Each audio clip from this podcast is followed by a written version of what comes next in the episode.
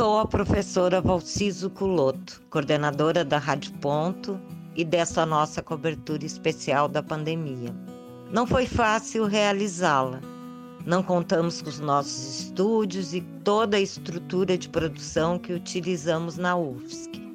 Cada um na sua casa, isolado como orienta a ciência. E esta nós seguimos fielmente pois é para produzi-la, para produzir conhecimento, que estamos em uma universidade. Improvisamos, reinventamos, adaptamos o ensinário, fazer áudio e rádio jornalismo com os poucos equipamentos que tínhamos em casa. E boa parte de nós contou apenas com um celular para isso.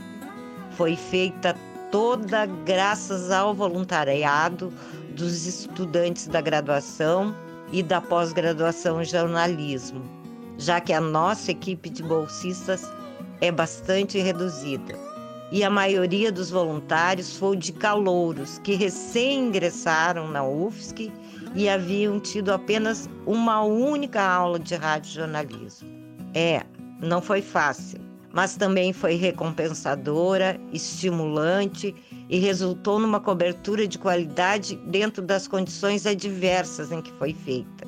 Cumprimos o papel social do rádio e do jornalismo, de levar informação de interesse público às nossas audiências. Informação jornalística que sempre é necessária e se tornou muito mais ainda neste momento de pandemia. Cumprimos a função da universidade e, sobretudo, de uma web rádio universitária que deve levar e traduzir para a sociedade a informação, sobretudo a informação científica. Parabéns a todos e todas nós da cobertura.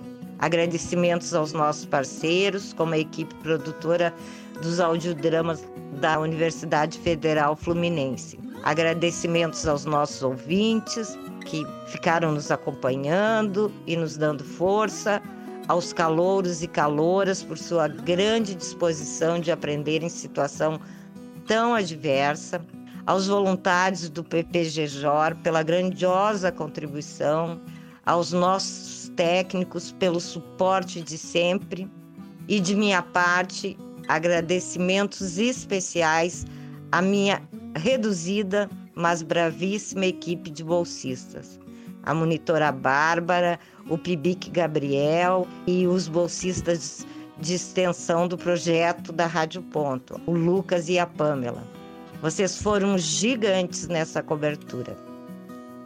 Vou encerrar lembrando o Fernando Peixoto, quando ele faz um desafio sobre fazer radiofônico no livro Introdução à Peça Radiofônica.